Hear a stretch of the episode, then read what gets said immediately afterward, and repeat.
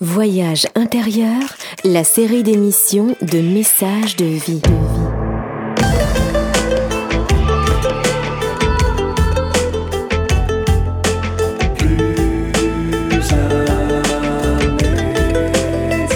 Une émission produite par Richard Federman.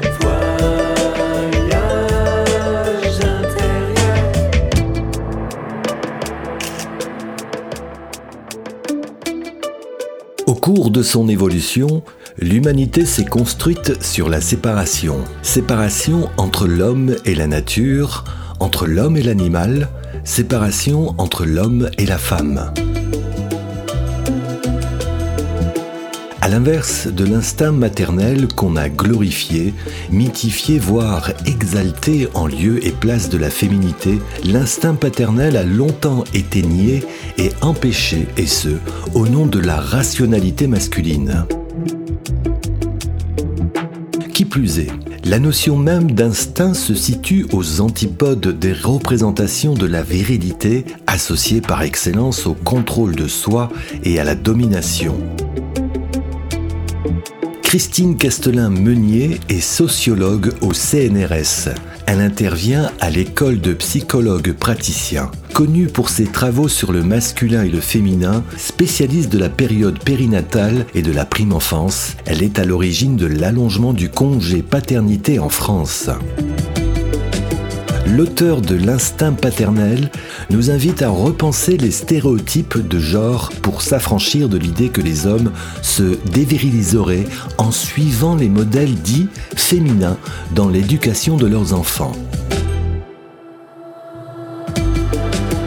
N'encourage-t-on pas les filles à se projeter dans des métiers dits masculins et vice-versa? De corps à cœur, de bras en main, accompagnons les petits pas dans le voyage intérieur, la série d'émissions de messages de vie, MES plus loin sage, vers plus d'égalité, d'épanouissement et de liberté. Quand on est, donc moi je suis sociologue au CNRS et quand on a la, chance de pouvoir choisir les sujets sur lesquels on travaille, euh, eh bien, euh, en fait, euh, on, se sent habité par des motivations, des motivations assez obscures au début. en fait, on, a du mal à prendre du recul par rapport à, la façon dont on investit un sujet et dont on en fait un peu finalement son sujet tout au long de la vie. Et en fait, pour moi, il y a deux choses énormes. Dans ma famille, il y a, plein de, secrets dans les placards. Voilà. Et, euh, en fait, euh, ce qui s'est passé, c'est que quand j'ai euh, j'ai eu aux alentours de 35 ans, j'ai reçu une lettre, j'étais passée à la télé et il y avait mon nom qui était à la télé. Et j'ai reçu une lettre et c'était Madame, voilà, je vous écris car nous avons le même père. Voilà. Et donc, euh, je me suis dit, mais non, mais c'est un truc, euh, c'est une farce, c'est à la télé, c'est quoi ce machin? Et je, je, serais contente de vous rencontrer. Alors, bien sûr, moi, j'ai mis un mois à digérer cette lettre. J'en ai parlé à mes frangines qui, malheureusement, en ont parlé à mes sœurs, donc ça fait des tas d'imbroglios familiaux. Mais bon, bref, peu importe. Et puis ensuite, ça m'est retombé un peu sur la tête. Mais euh, en fait, j'ai mis un mois, j'ai rencontré cette euh, demi-sœur, sachant que j'ai par ailleurs cinq sœurs, donc c'est sixième sœur. Et, là, euh, où lui donner rendez-vous Chez soi, c'est trop intime. Chez elle, au secours, un manque d'oxygène dans, la tête. Et euh, donc, au café, trop impersonnel. Donc, au boulot. Euh, j'avais la chance d'avoir, j'ai la chance d'avoir un bureau indépendant, seul, et euh, donc, qui n'est pas paysager comme on dit, etc. Et donc, j'arrive au boulot, huitième étage. Elle était là, elle m'attendait, et là, immédiatement, les yeux de mon père, le nez de mon père, les pommettes de mon père, là, il n'y avait pas de doute. Voilà, elle était bien la fille de mon père. Voilà. Il y a ça, et il y a par ailleurs que euh, ma mère a eu huit grossesses et elle a perdu deux garçons. Donc elle n'a eu que des filles. Et donc il y avait comme ça, autour du masculin, euh, des tas de, de souffrances, de manque Et, et mon père a toujours été poursuivi entre guillemets, par ma mère, mais, ma mère était très bien, hein. mais voilà, du fait que bah, avait fauté, il avait fait un enfant ailleurs. Donc j'avais l'impression que mon père avait été un, peu empêché dans sa paternité. Et donc du coup, euh, mort d'un petit garçon, de deux petits garçons, euh, père empêché, euh, beaucoup de sœurs. Voilà, pour moi c'était un nouvel espace à investiguer et notamment au moment où ça commençait à bouger du côté des hommes. D'où cette envie de foncer dans cet univers de la paternité, de commencer par là. Christine Castelin-Meunier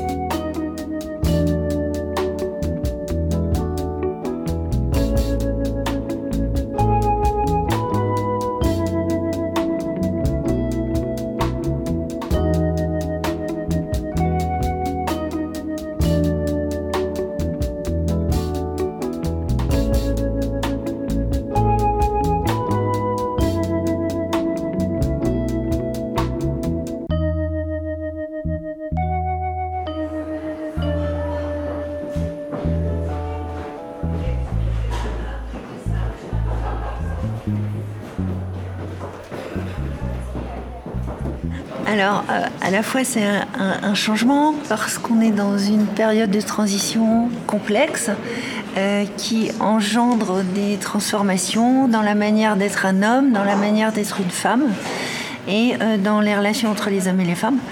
Et on est en train de sortir de, la domination. En même temps, c'est complexe parce que c'est pas simple, parce qu'il y a les millénaires derrière qui sont là, les représentations, qui empêche l'évolution des changements, des, habitudes, des comportements. Et en même temps, euh, plus ça change, euh, dans des tas de domaines, euh, plus il y a des résistances au changement et notamment plus il y a l'émergence, le renforcement du masculin défensif, masculiniste, suprémaciste et donc la situation est complexe. Message de vie, entendre un monde qui nous entoure. Comment sortir de la complexité Tu as eu quelques idées euh, avec ces 30 années de recherche. Comment sortir de la complexité Parce que d'abord, c'est le sens de l'histoire euh, qui va euh, en faveur de la défense des droits, des droits civiques et sociaux des femmes, c'est clair, et en même temps le réajustement des hommes par rapport à cette émergence des droits des femmes. Euh, et ça, c'est véritablement le sens de l'histoire, même si aujourd'hui, à l'échelle de la planète, il y a beaucoup de pays qui résistent, justement. Parce qu'il y a cette peur de la chute du piédestal masculin. Alors, comment on sort de, cette période de patriarcat, de la domination masculine? On en sort euh, parce qu'il euh, y a notamment des transformations très importantes dans le domaine de euh, l'affirmation identitaire, la capacité de l'homme à prendre du recul par rapport à ses rôles, à, à institutions euh, euh, qui ont poussé l'homme à favoriser l'investissement professionnel, économique et l'éloignement de la famille, et notamment l'éloignement du rapport avec le tout petit enfant.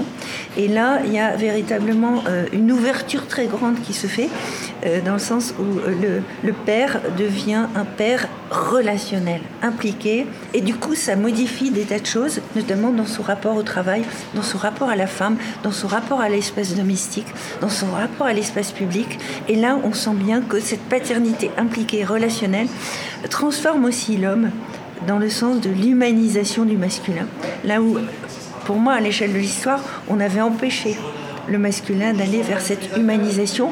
Au contraire, on le poussait vers la guerre, vers la destruction, vers la violence, vers l'offensive. Et le fait que l'homme puisse avoir accès aujourd'hui à cet univers de la naissance et de la petite enfance euh, transforme le, masculin. Mais le problème, c'est que la société euh, n'en a pas suffisamment conscience et n'accompagne pas euh, ce changement pour faire en sorte que ça avance sans souffrance entre les hommes et les femmes.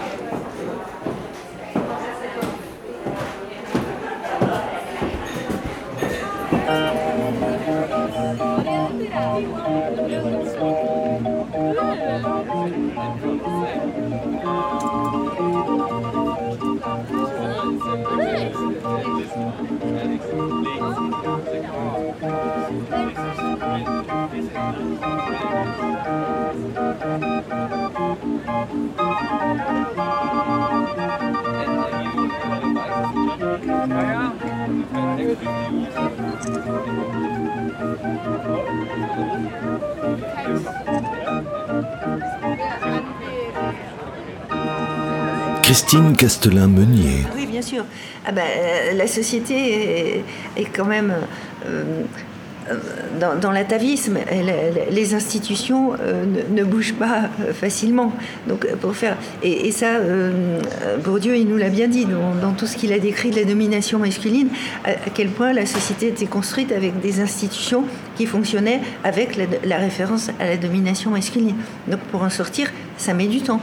Et, mais ce que je trouve intéressant, c'est que les individus changent. Et moi, je suis dans un labo où on s'intéresse aux changement de la société à travers les actions des individus. Et pas avec cette idée, cette idée à la Durkheim que la société, voilà, elle est faite euh, comme si c'était une maison inamovible, qu'on ne pouvait pas bouger, quoi. Et comme si nous, on était tous dépendants de cette maison, quoi. Et donc, pour faire, pour bouger euh, quelque chose, c'est très compliqué. Là où cette idée dans, mon labo, c'est que euh, ce sont les individus, par leur comportement, qui vont changer la société. Alors, c'est long, mais notamment les hommes, euh, par leur comportement, vont changer la société et les femmes vont changer la société. Et c'est ça qui est en train de se passer, mais effectivement, ça prend beaucoup de temps. Alors, du coup, euh, je vais poser une question un petit peu vicieuse, vous concernant vous c'est vraiment le fait que vous dites que vous n'avez pas été tenté par prendre des responsabilités au CNRS ou des choses comme ça. Est-ce que c'est pas là un biais de votre éducation un petit peu féminine qui vous empêche de prendre la domination ou en tout cas le, comment, l'esprit de compétition pour aller chercher des postes à responsabilité ou des choses comme ça? Tout à fait. Mais finalement, quand j'y repense, on est d'accord. Mais quand j'y repense, je suis contente. Euh, pourquoi je suis contente? Parce que j'ai privilégié ma passion mon investissement. Et c'est pour ça que je, continue à faire énormément de bouquins et, je trouve ça génial, j'adore. Et, euh, je trouve que c'est, euh, c'est vraiment un, alors, je suis pas croyante, mais je vais dire un cadeau du ciel, hein, parce que ça, ça, va plus vite de s'exprimer comme ça euh, que de, pouvoir avoir un travail qui passionne.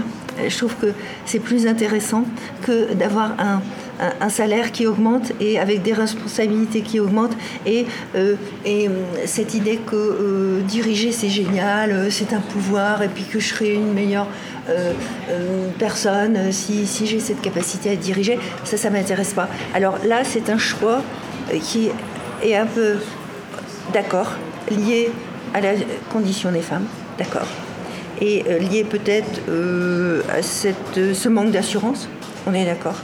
Mais en même temps, finalement, au bout du compte, je suis contente.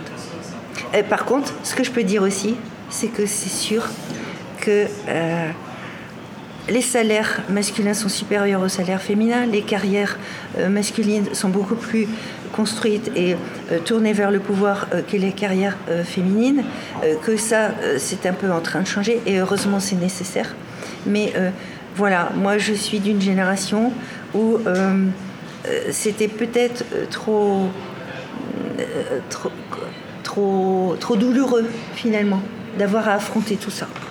C'est-à-dire à la fois cette passion pour le sujet et pouvoir tracer et faire des recherches qui me passionnent et en même temps lutter pour et jouer des coudes pour monter dans la hiérarchie et monter dans le pouvoir et que finalement c'est vrai je n'ai pas eu cette capacité à maintenir les deux de front. Et, euh, pour moi, vous faites écho à, quelque chose, un concept qui est cher pour moi, la démocratie de l'intime.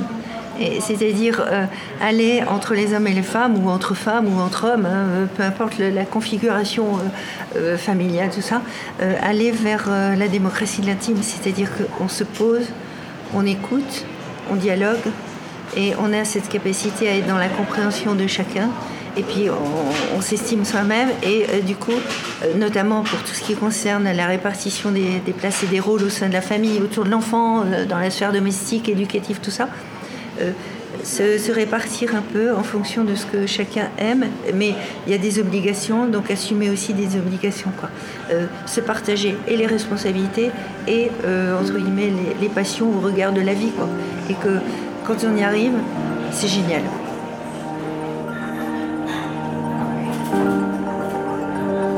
Message de vie, entendre un monde qui nous entoure.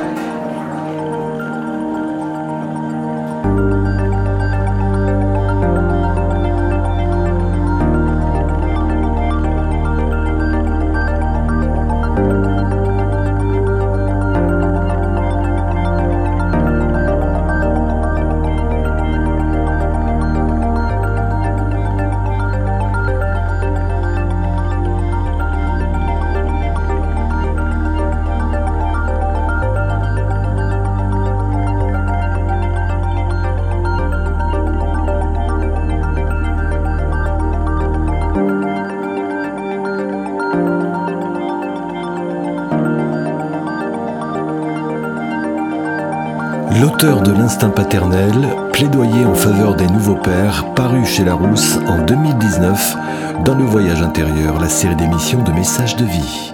MES plus loin sage. Message de vie. Donné à comprendre. pourquoi les hommes vont à la guerre justement? Pourquoi telle, telle est cette violence? Puisque c'est quand même les femmes qui élèvent les enfants, si on prend notre histoire elles élèvent les enfants et pourtant les garçons vont à la guerre. Tu comprends Ah, bah, de toute façon, la violence, elle est du côté de l'humain, de l'être humain. Mais euh, par contre, ce qu'on peut dire, c'est que euh, la, société, euh, la culture, les représentations, tout ça a fait qu'il y a eu une division en, Il y, a cette idée que les hommes viennent de Mars, il y a cette idée que les femmes viennent de Vénus. Euh, et en fait, ça, c'est des représentations culturelles, alors même que dans la réalité, euh, ben, les, hommes n'ont pas forcément envie d'être des, guerriers, des offensifs. Et ce qui se passe, c'est que, euh, en fait, à l'échelle de l'histoire, la, construction de la domination masculine s'est faite plus tardivement qu'on ne le pense. On n'arrête pas de penser que l'homme préhistorique était un sauvage et était un guerrier et était très violent et, pas du tout civilisé. En fait, euh, ça n'a pas du tout de sens de représenter ça comme ça. Les anthropologues, euh, euh, les ethnologues nous le disent à quel point finalement l'homme et la femme quand ils étaient chasseurs-cueilleurs, eh bien, ils se déplaçaient en bande, une, cinquantaine, et euh, il n'y avait pas d'institution, de, répartition des rôles comme il peut y avoir aujourd'hui. Et pour moi, ça c'est très encourageant de réaliser que la domination masculine n'existait pas. Et en fait, euh, c'était le groupe qui se chargeait de euh, l'éducation de l'enfant, c'était le groupe qui se chargeait euh, de, s'approvisionner dans, les arbres, auprès des bêtes, etc. Et c'était le groupe qui gérait finalement euh, l'ensemble de l'éducation. Et il n'y avait pas cette idée que les hommes c'est ça, les femmes c'est ça. Voilà. Il y avait cette capacité à finalement gérer le, manque et ou au contraire en changeant d'endroit le fait qu'il n'y avait pas trop de, manque du côté de l'alimentation parce qu'il se servait aux arbres, et dès qu'il s'était servi, il changeait d'endroit. Hein. Et en fait, la domination est apparue avec euh, la propriété privée, où là, euh, ils, sont devenus sédentaires, et là, euh, chacun a eu son petit lopin de terre et les rôles se sont différenciés. Et ça a continué dans le sens où chacun voulait agrandir son cheptel. Et du coup il y avait cette manière de se tourner vers la famille en imposant des mariages pour euh, augmenter le cheptel euh, de, chaque, euh, de chaque famille. Et à quel moment on a attribué le rôle aux filles et aux petits garçons de formater les enfants ben, en fonction de leur sexe? Ben oui, ben, c'est venu avec avec cette idée que donc, les, donc, les femmes mettaient au monde les enfants, les, garçons allaient être élevés pour euh, augmenter euh, le, territoire de, cheptel de, terre, et les hommes allaient rivaliser les uns avec les autres pour avoir plus de terre que l'autre et devenir un peu des conquérants et aussi essayer d'annexer des, régions plus grandes pour augmenter leur pouvoir. Et du coup, les petits garçons ont été élevés euh, dans cette, euh, euh, dans cette culture. L'idée, c'était que le masculin, c'est la force, le masculin, c'est la défense, le masculin, c'est la capacité à augmenter son pouvoir, à dominer, oui. Et, la petite fille, on disait, bon, bah, peu importe, elle va elle sera élevée pour mettre au monde des enfants et puis, et puis voilà, l'important c'est qu'elle puisse mettre au monde des enfants et puis voilà, et puis, s'en occuper pendant que l'homme, euh, lui, euh, s'occupe des affaires de l'État, s'occupe de la politique, de l'économique, de la culture euh, et, de gérer la société, le pouvoir, oui.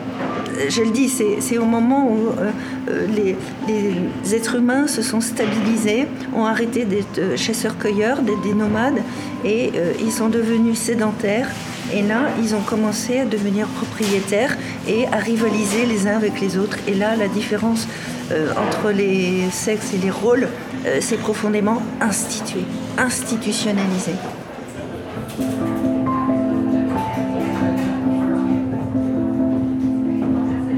Message de vie, donné à comprendre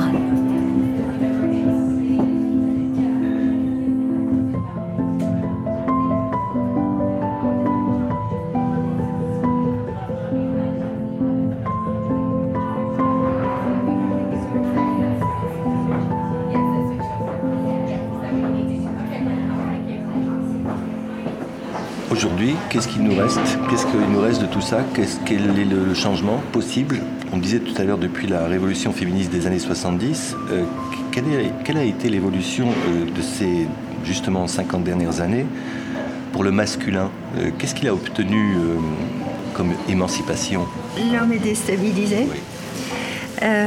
parce que les, les, modèles changent et les relations avec les femmes changent. Euh, les, femmes et les petites filles sont élevées pour euh, se défendre.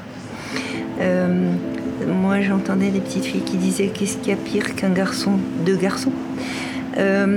donc, c'est pas simple, et c'est pas simple pour les petits garçons, et parce qu'on les élève d'une certaine manière comme s'il y avait un petit peu de la, revanche, de la, vengeance à de la part des féministes, donc c'est pas simple.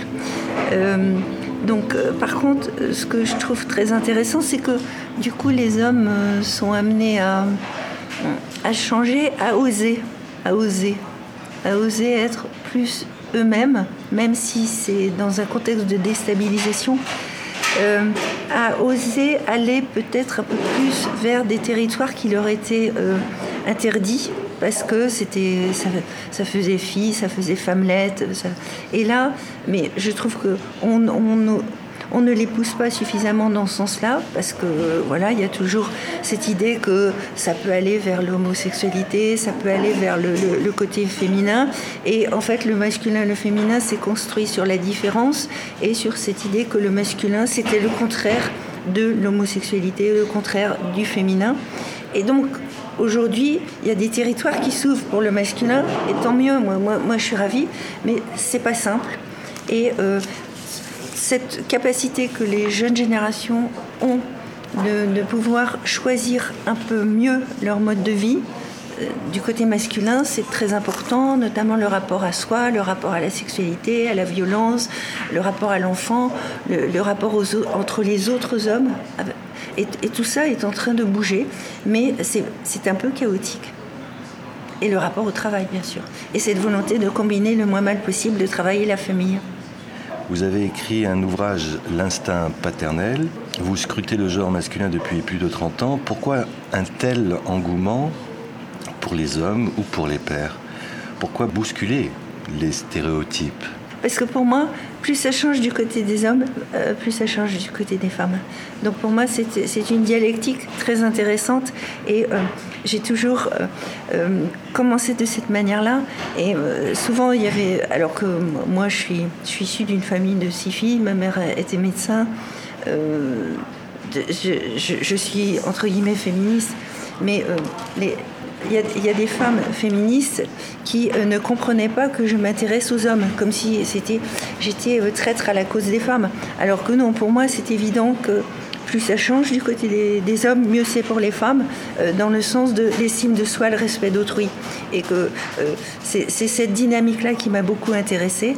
Et quand je suis, euh, j'ai commencé à travailler sur les femmes quand je suis revenue du Chili, où j'intervenais beaucoup dans un bidonville, j'ai été très frappée par la façon dont des groupes d'hommes de défense de la paternité étaient nés euh, parce que après 1975, le divorce par consentement mutuel, euh, il y a des hommes qui euh, se séparaient et qui s'étaient beaucoup occupés des enfants et qui en fait n'avaient pas la garde de l'enfant. Pourquoi? Parce que l'enfant petit, c'était le domaine privilégié de la mère.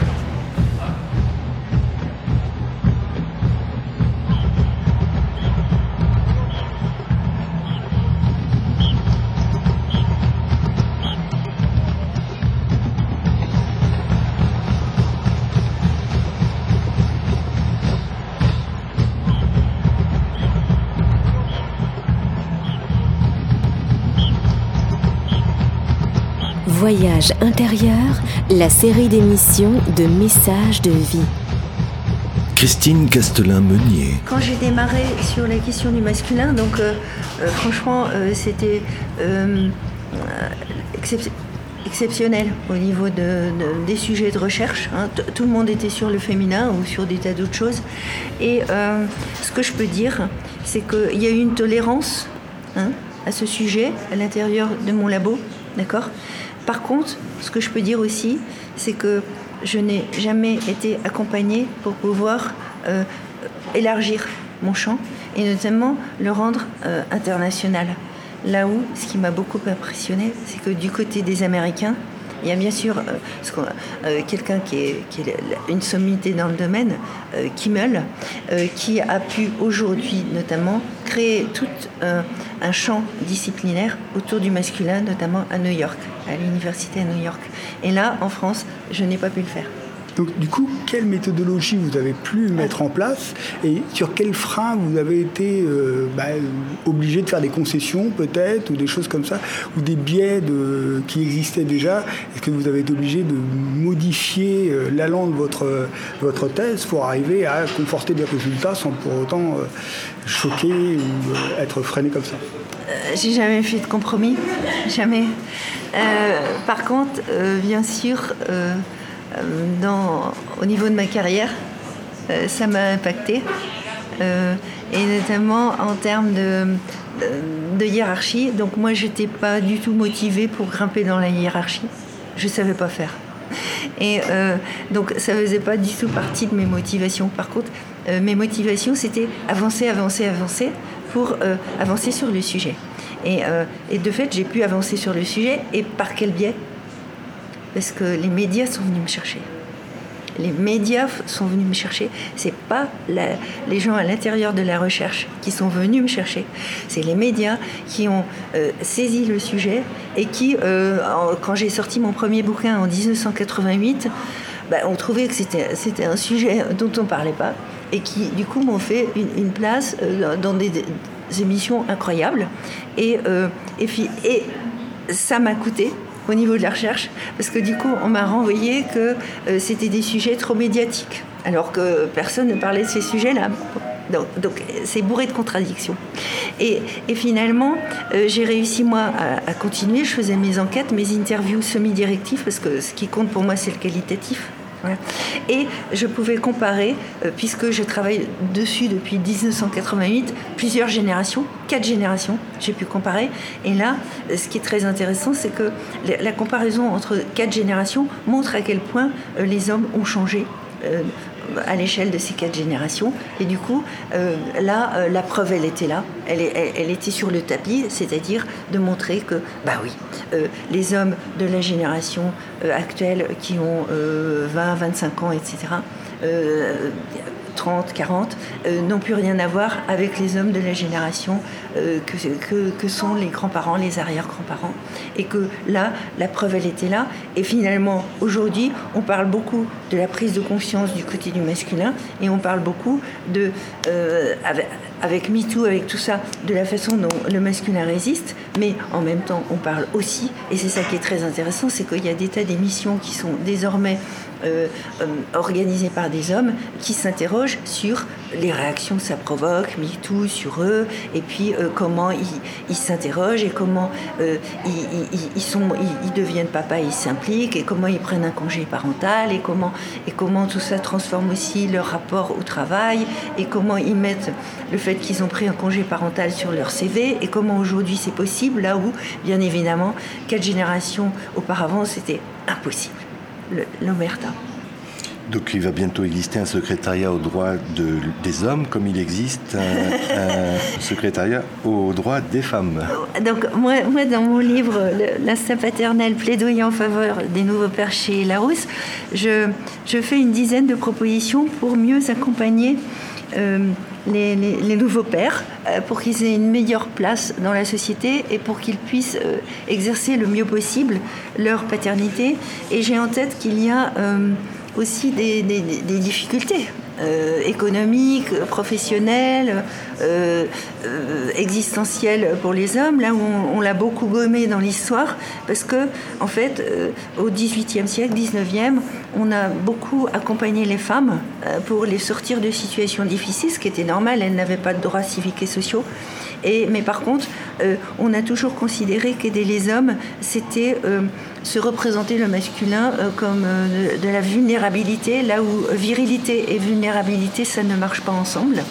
Donc euh, je trouve que ce serait intéressant, important, de réaliser qu'il y a des hommes qui connaissent des difficultés, qui, qui voudraient améliorer leur situation, qui voudraient éventuellement sortir de cet engrenage de la violence dans lequel ils se sont mis, et notamment avec les autres et que il, faut, les aider, entre guillemets, non pas pour les transformer en assistés, mais les aider euh, pour, leur permettre d'aller vers euh, du masculin positif. Euh, et, pour moi, un secrétariat d'État aux droits des hommes, ce serait intéressant, même si comme ça, ça paraît réactionnaire, mais non, parce que pour moi, ça aurait des tas de passerelles avec tous les ministères, y compris bien sûr les ministères des droits des femmes. Dans ces dix propositions, tu voudrais les citer ou quelques-unes, par exemple, celle qui te tient à cœur le plus? Alors, euh, bien sûr, allonger le congé de paternité. Donc, moi, j'avais proposé qu'on le fasse plus long en 2000 quand, j'ai pu proposer qu'on l'allonge de 11. Euh, finalement, il a été allongé en 2002 de 11 jours. Euh, mais je voulais qu'il soit allongé comme dans les pays scandinaves. aussi, le livret de paternité donc j'ai proposé qu'on fasse et on l'a fait en 2000 euh, au, secrétariat d'État euh, non euh, à la famille. Et en 2002 on l'a mis en application le livret de paternité qui maintenant est le livret parental. Donc j'aimerais aussi bien sûr que on, reconnaisse bah, sans sans monter au créneau, sans homophobie, sans, euh, l'homoparentalité euh, comme euh, une, nouvelle forme de famille qui n'a jamais existé à l'échelle de l'histoire, mais qui est une nouvelle forme de famille qu'il faut absolument respecter. J'aimerais aussi qu'on on fasse une meilleure place à l'homme euh, dans l'univers de la petite enfant, dans la, de la naissance, de la petite enfance, euh, qu'on débaptise la maternité, qu'on débaptise l'école maternelle, euh, que, que, les hommes aient une formation qui les, qui les accompagne euh, dans euh, cet univers de l'éducation de la petite enfance, la périculture, euh, qu'ils aillent vers des métiers dits féminins qui sont des métiers de soins, etc. Et, donc on revalorise toutes ces professions, que on, éduque les, petits garçons avec cette culture de l'empathie de façon à sortir de cette idée que seules ce sont les femmes qui sont dans l'empathie, qui sont gentilles, qui sont affectueuses, qui font les soins, tout ça. Non, euh, tout être humain est capable de, déployer euh, comme ça des comportements très humains, puisqu'on va vers l'humanisation du masculin. Donc je voudrais qu'on développe un, grand nombre de mesures et que l'État euh, prenne en considération le fait que tout ça, c'est fondamental pour l'évolution de l'espèce humaine.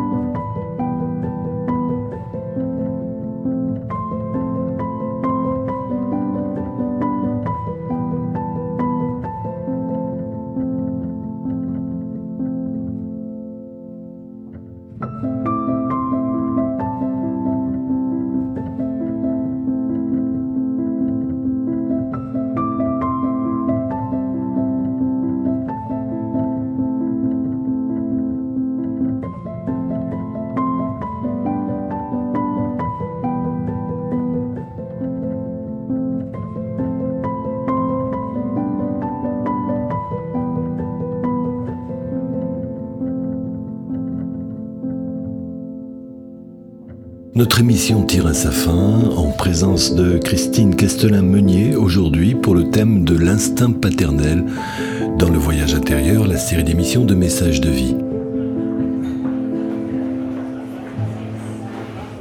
Christine, tu veux rajouter quelque chose auquel je n'ai pas pensé, qui est important pour toi maintenant? L'amour maternel, c'est-à-dire comme si le fait que la femme accouche à l'aide, euh, ça lui donnait euh, cette capacité à savoir, à pouvoir éduquer les enfants, euh, comme si c'était euh, vraiment une dimension innée, naturelle. Et du coup, on a, on a euh, penser que du côté masculin, puisque le masculin se définissait par différence avec le féminin, il n'y avait pas du tout l'équivalent et que parler d'instinct paternel, c'était une aberration. Alors moi j'ai parlé d'instinct paternel un peu pour provoquer, parce que bien sûr l'instinct maternel, il est aussi remis en question, mais c'est pour montrer à quel point, à l'échelle de l'histoire, on avait empêcher les hommes d'avoir accès à l'enfant sous prétexte qu'il n'était pas apte, il n'était pas sensible, il n'était pas humain dans ce sens-là, et que la femme savait automatiquement faire. Alors que quand un enfant arrive au monde, c'est pas parce que la femme a mis au monde l'enfant qu'elle sait s'en occuper. Et c'est pas parce que l'homme euh, a eu euh, une histoire qui euh, l'a sans arrêt éloigné de ce rapport avec le tout petit qu'il ne sait pas s'en occuper. Parce que ce qui fait le père, c'est l'enfant. Ce qui fait euh, la paternité, c'est la construction du lien avec l'enfant. Et plus le père s'implique dans l'éducation, dans la capacité à s'occuper du tout petit, notamment le changer, lui donner à boire, le, le, baigner, etc., plus il sera investi dans sa paternité et plus il construira ce lien et plus ce sera dans une interaction avec, euh, avec l'enfant. Et j'ai trouvé ça génial qu'une une étudiante fasse sa, thèse sur, euh, en, filmant un père qui venait euh, d'avoir un bébé et euh, elle a mis la caméra euh, sur la table, elle est sortie. Donc il n'y avait plus que le père et le bébé, tout petit, hein, quelques jours hein, après la naissance. Et en fait, elle a, a été filmée par la caméra. Les interactions entre ce père et ce tout petit et on voit qu'il se passe énormément de choses et notamment du côté des échanges euh, du regard, des échanges de la parole. Et on voit bien que, bien évidemment, dès que l'humain est en jeu, eh ben, l'homme euh, est aussi excessivement réactif. Euh, le, regard devait être pluridisciplinaire et que donc ok je suis sociologue au CNRS j'interviens à l'école des études en sciences sociales j'interviens à l'école des psychologues praticiens j'interviens dans différents endroits etc mais c'est essentiel de croiser l'histoire, la psychologie, les sciences cognitives, euh, toutes les préoccupations concernant l'environnement, euh, et, que, et que vraiment euh, il faut sortir de, ce, de cette monoculture De même qu'il faut sortir de la monoculture du masculin, la monoculture du féminin et aller véritablement vers une pluralité de modèles au masculin, une pluralité de modèles au féminin.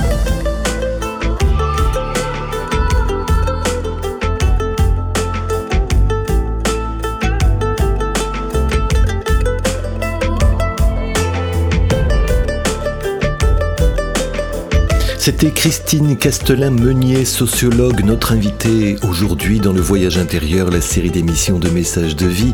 MES plus loin sage, plusieurs ouvrages en sa possession. Elle écrit depuis 30 ans sur le masculin et le féminin, la paternité aux éditions Presse universitaire de France ou les métamorphoses du masculin aux éditions PUF.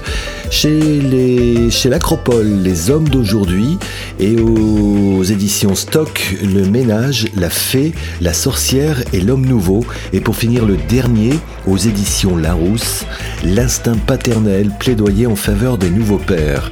J'espère que vous avez passé un bon moment et que nos émissions vous sont agréables et qu'elles vous donnent un bol d'air. Je vous donne rendez-vous la semaine prochaine.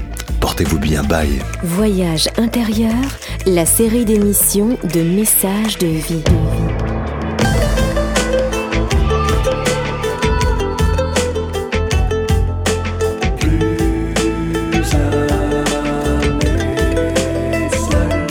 Produite par Richard Federman.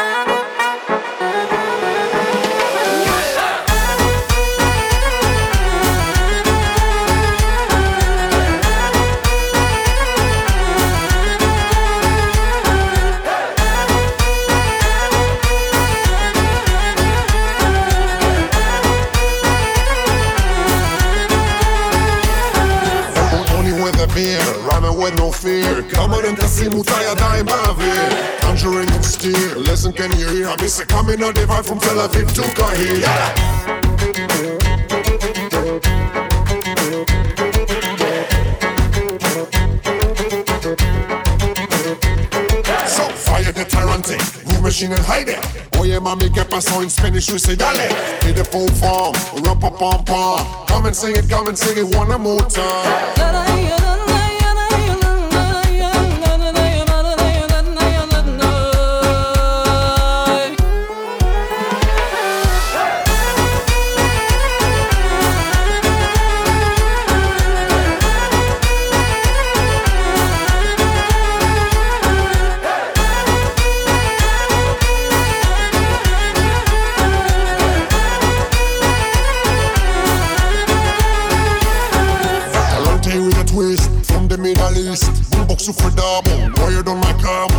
Bass from the outer space. Diggity bomb bomb now, mashing up the place. Champion sound from the underground. Call me General Fire, lyrically mess around. Flamingo, look of vibration, Moroccan sensation. Coming out the town, I miss a diggity dumb me down. Pull up, pull up.